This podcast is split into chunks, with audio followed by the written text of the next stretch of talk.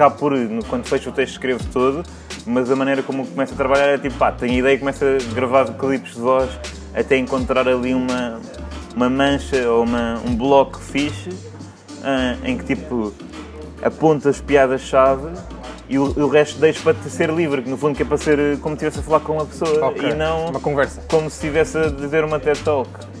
E- O, o- Tu foste, também, tá- também estás na rádio, eh, na Antina. Ahm, na rádio é a tua voz que transporta a mensagem, vamos por assim, as piadas. Mas também não ouves os risos. yeah. Como é que é essa preparação desse texto? É, é- é igual à forma? É, é um, é um guião fechado?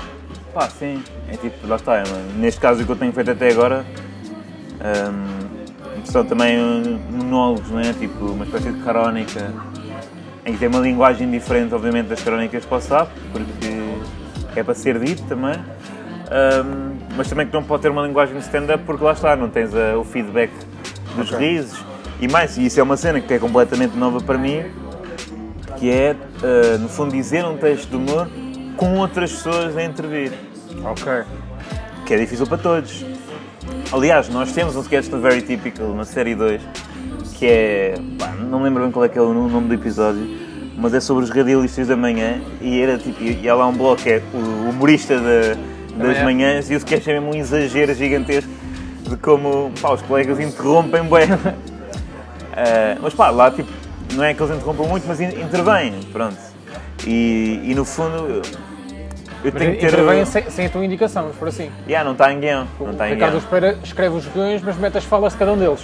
Tu não tens isso? Exato. Pá, porque é diferente a maneira como funcionam as duas rádios, não é? Ok. Ou seja, tipo, a, a comercial também tem aquela cena ser mais teatral e tal. Na Antena 3 quer- quer-se que as coisas sejam um pouco mais naturais.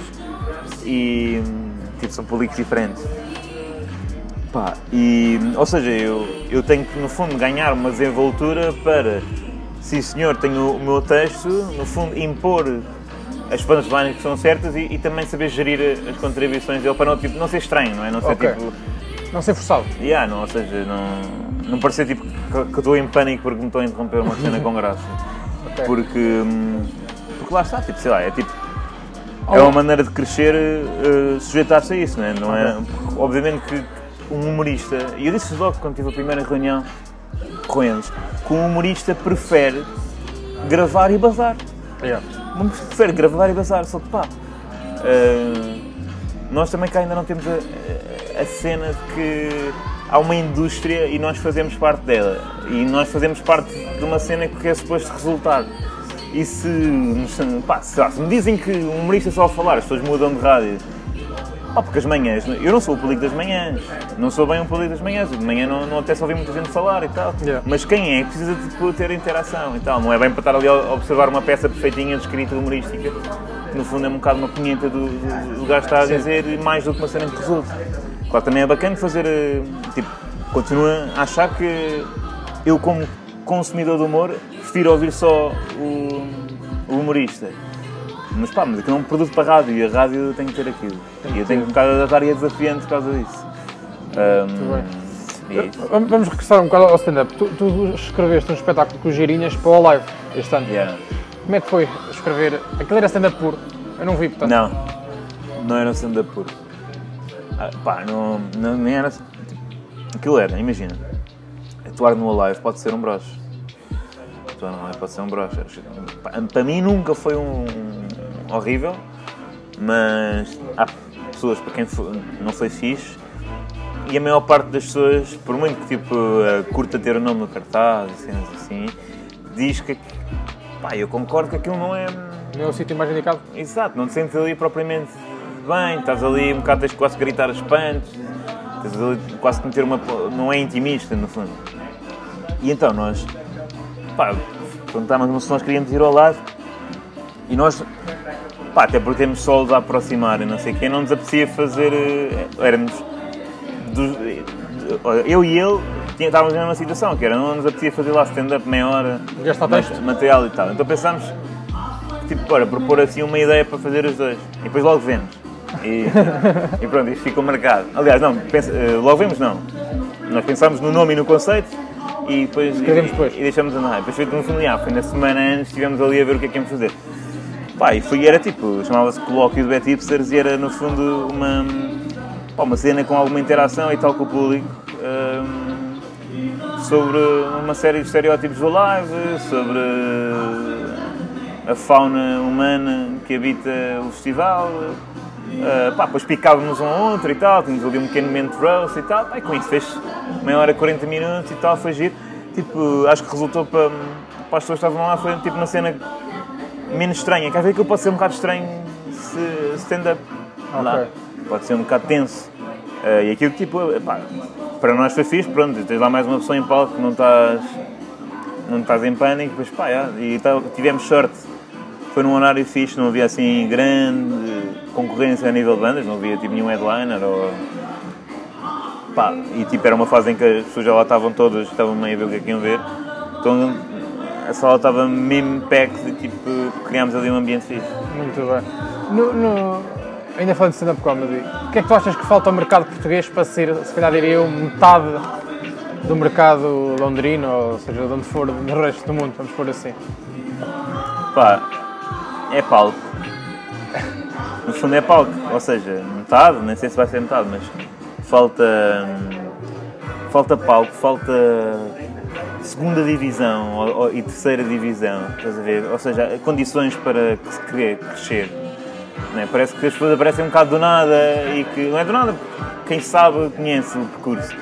Mas nunca é fácil, demora muito tempo e não há propriamente um objetivo Ok. né? Os gajos agora hoje em dia, tipo os ingleses e os americanos, pá, o que eles querem é ir para a Netflix, né?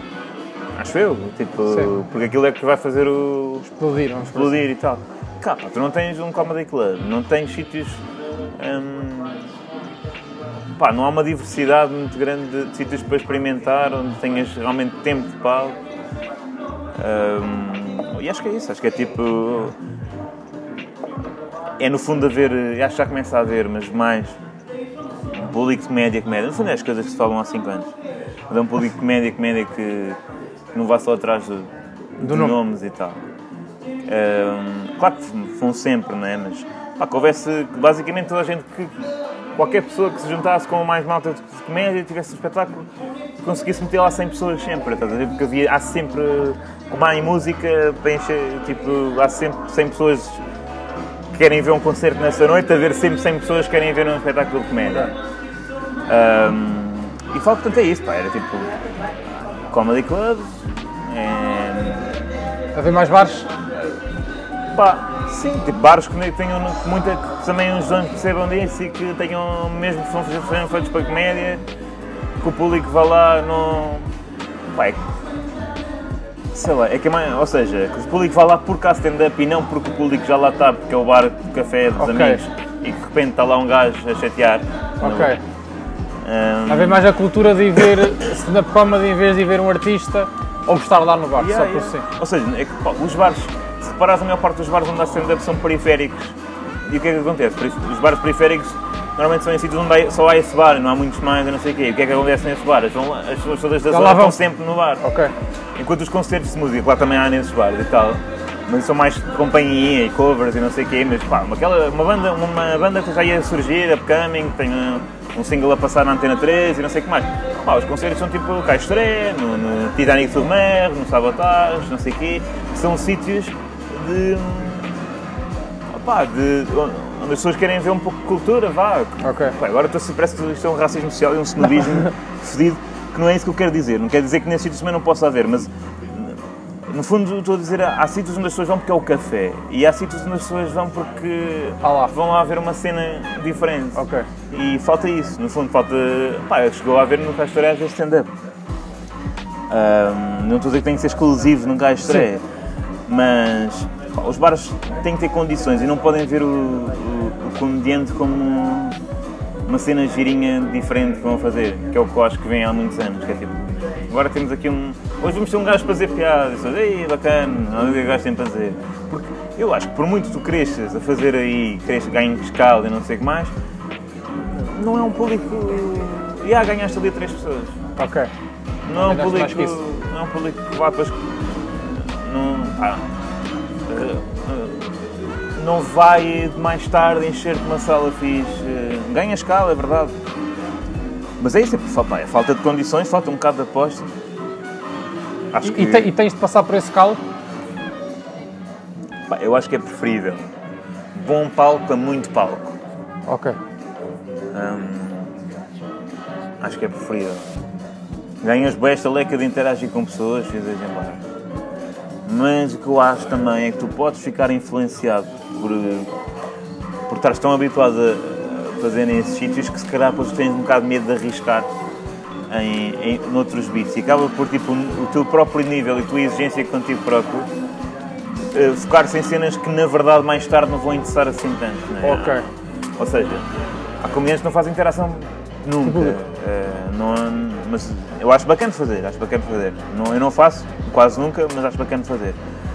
Mas o que eu estou a dizer é, quando tu vais a um bar, eu acho que o Mindset, e quando eu fui atuar a bar do Mindset era um bocado esse, é tipo, tu estás ali com um jogo de cintura gigantesco. E tu tens é que fazer rir aquela malta e tens que aguentar ali aquele tempo e não sei o que mais.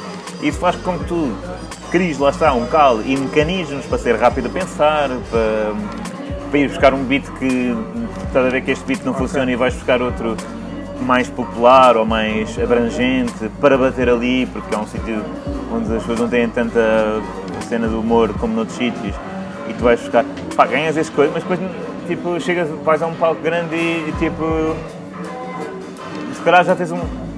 Estás tão calejado, tão habituado a fazer esse tipo de cenas que perdeste um bocado a tua identidade própria. Se Ok. calhar. Ou seja, pá, o teu trabalho sapa influenciou, é. Mas pá, acho que na, na ausência de, de- de outras hipóteses é fazer do que melhor fazer do que não fazer. Ok. Mas, pá, o que nós tivemos sorte a começar porque para já havia ma- mais salas pequeninas para fazer e que tu combinavas que já fizia lá umas datas. E nós estávamos com Comedy Pack na Guilherme com o Sul, que era uma sala fixe. Pá, e para mim tipo, esse foi o melhor, que era, no fundo, atuávamos com uma- com uma regularidade fixe, éramos sete, portanto havia muitos amigos a vir e portanto, pá, e era só o espetáculo, não, é? não era tipo um bar, claro que aquilo tinha bar, mas isso foi fixe porque não tivemos que sujeitar muito à cena de estar a, pá, a ter 5 minutos com uma coluna à frente, uma cena assim. Ahm, e deu para, Para crescer. para crescer eh, de formação, mas não sei, pá, não tenho assim uma, uma- Não é que eu odeio bares, estás a ver, mas acho.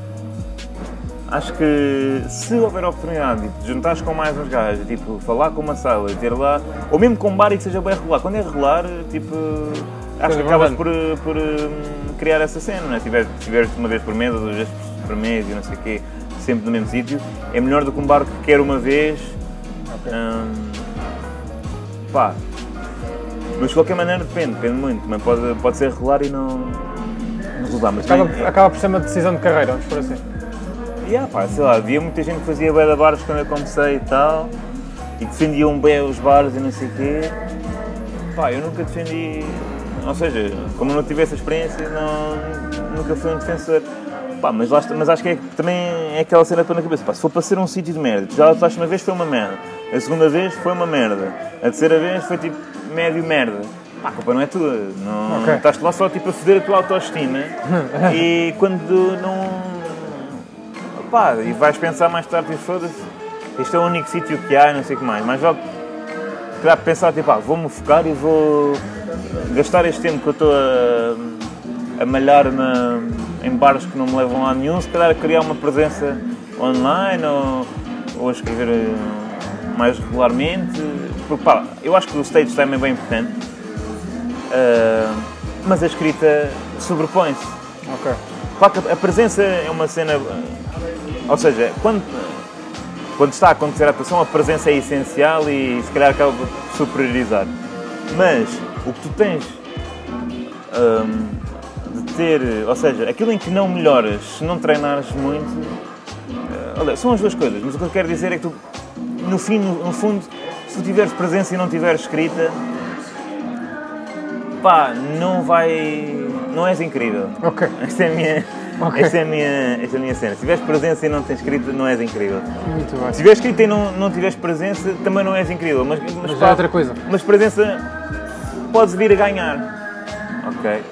Dificilmente tu estás 10 anos a fazer isto e, e sem treinar muito, tua, ou sem ser muito exigente com as tuas piadas, e depois vais lembrar-te um dia a dizer, calma lá, que eu tenho que, que eu tenho que agora ser mais, os putos agora estão fortes, então agora tenho que escrever melhor, ou tenho que escrever mais para, para escrever melhor. Dificilmente. Enquanto, pá, é normal tu quando estás a começar a tua presença não ser, não ser incrível e, pá, e há gajos que também têm muitos anos de carreira e não é presente, ou seja, estão lá, estão, são fortes na entrega e não sei o que mais, mas Pá, por exemplo, o Salvador é dos mais carismáticos e mais interativos e mais. Ou seja, vê-se que tem tanto tempo de palco que consegue prever as situações e criar. Uh, tem, tem, Adaptar-se. Tem, tem showmancraft para tipo. resolver uma situação imprevista e não sei o quê. Pá, o Sinel, menos. não quer tanto saber disso e tal, mas, mas continua a ter presença. Pá, e ele, por exemplo, ele não, não testa assim muito os seus shows, ou não testa e não sei o que mais Uh, pá, isso é uma opção, é uma opção, não sou, não sou completamente contra isso, porque pá, quando tu tens uma maneira já definida de, de falar, pá, claro que tu podes tipo, tornar os beats melhor ouvindo reações e não sei o que mais, um, mas o que importa pá, é, pá, é, tu, é qualidade. É qualidade. Muito bem. Tu, tu tiveste o teu solo, e é a última questão, tiveste o teu solo uh, 1994, certo? Não me enganei. 1994, é. Uh, como é que correu? Já agora? Fixe, foi fixe. Estreiei em, no Teatro do Bairro e tal. Depois também só fiz mais uma data no, no Estado da Bandeira, na Sala Pequena e, e outra vez aqui no Teatro do Bairro, não fiz tudo. Um, epá, estava numa fase muito inicial. Uh, pá, tipo, escutei a primeira, estás a ver? Um, e foi fixe. Mas pá, claramente estava fora de pé, estás a ver? Foi daquela eu acho que ficou fixe, ficou fixe para o que eu tinha na altura, mas foi mesmo aquela de vou marcar aqui uma, uma posição e tenho que ter o sol agora. Uh, tinha já bastante material escrito e tal, uh, mas pá, nos últimos dois anos evolui muito. Uh, que diferenças é que vês desde o início, do início da tua carreira para o sol e para agora? Pá, no solo, tipo, já estava mais pessoal, a maneira como escrevia e fazia stand-up. Falava mais de mim, menos tipo. Ou seja, era menos uma persona e mais, mais natural, estás a ver? Era menos a. Yeah, ouçam esta piada agora a próxima e mais tipo, vou contar uma história. Mais, mais storytelling. Um, aí, isso do primeiro para, para. Aliás, do zero para, para um. um e pronto, já tinha um bocadinho mais à vontade, como é óbvio, do que quando comecei já tinha tido bastante pausa nessa altura. Pá, mas e agora, de agora, desde 2016 até agora, pá, é tipo à vontade, já não, na altura do sol eu tinha muito medo de pausa, hoje em dia. O medo vai-se perdendo com o tempo? É pá, imagina, aquela pequena ansiedade, acho que não. Uh, acho que eu então estou sempre ansioso, dependendo também da importância, mas não basta que a uma merda ou assim mas já, já consegui ir para palco com aquela cena de tipo, confiante, tipo, isto vai. Não é aquela. Quando tu estás, quando estás no início, e isso para mim durou muito tempo, eu, eu imaginava o público naquela do. Pá, mas quem é este gajo? Faz-me lá rir. Yeah, yeah, yeah. Pá, e agora é mais. Sei lá, eu foco-me em entrar forte, no fundo. Que é para. Nem é.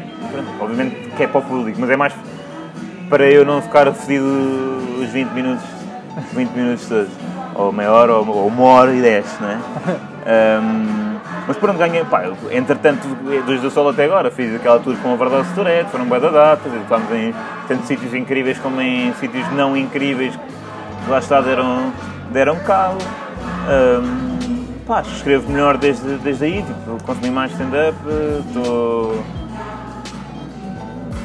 estruturei também, tipo, o meu próximo solo está mais estruturado do ponto de vista de ideia. Enquanto o outro, tipo, eu vendi-o como um conceito, na verdade. No fundo, pá, os conceitos, só a gente. Pá, há duas, maneiras, duas maneiras de trabalhar. Ou vais fazendo, escrevendo beats e depois juntas e inventas um conceito agregador, porque é assim que se vendem as merdas, não é? Tem que ser. Ou não, pode chamar uma merda qualquer, mas pronto, dá jeito. Ou pensas no, na cena e escreves a partir daí não é? Tipo, este é o meu tema, vou escrever esta cena. Pá, eu no primeiro, como é óbvio, foi tipo, olha, tenho estas cenas todas que fiz até agora e agora vamos juntar tudo. Este é um bocadinho diferente, este é mais. pá, é, é uma base de ideias com relação entre elas e, e portanto, pá, a nível de estrutura acho que está mais forte. Pá, é tipo, Tu testas todo o material que fazes para o sol? pá, ainda não acabei de escrever, Ok. mas olha, vou escrever am- acabar de escrever amanhã para um. É, para aí 15 minutos novos. que Estou, vou experimentar agora este fim de semana que vou com o baixo a Galveias e Alenquer. Ahm, pá, vou tentar ter eh, 50 minutos, 45 testados até lá. Agora tem para aí meia hora. E depois deixar 20 que só, faz, que só em sol. Tá? Porque há beats que não faz sentido tu estares a levar a outros sítios. Porquê? Por razões de, por, para o público não ver ali Não, pá, e depois não porque- querer ir ver ao solo. Imagina, tipo, beats de história long, longos, estás a ver? Ok. Tipo 20 minutos. O Jeffries faz, tem sempre pelo menos um beat Sim. de história de 20 minutos. Pá, não sei se não tenho certeza se vou ter um beat de história de 20 minutos ou não, mas é estranho, não é? Tu chegas a palco, tens 20 minutos para fazer aquilo e vais só fazer o beat da história. Não, aquilo, aquilo são beats que necessitam de um, de um build-up dos outro- do outro material que fizeste para ali ser uma espécie de agora vamos acalmar, não sei o quê, contar a história e tipo. E pronto, é uma questão. Não vais ter a certeza de que aquilo é bom ou mau. Mas tens ideia, vá. Não, o que eu estou a dizer é. Ao testar eh, um beat muito grande, tu não vais. Como, como o ritmo é completamente diferente, não vais saber se é bom ou mau. Portanto, pá, claro que podes testar e não sei o quê, mas também é mais aquela cena de, de eu querer guardar para a última 20 minutos eh, que possa ali e fazer o que eu quiser. dizer, tipo, não vou estar preocupado com, com testar esses, mas pá, 50 minutos quando ter limado. já. Ok, muito bem, muito obrigado. Está-se bem, não foi fixe. Tá feito. Obrigadão.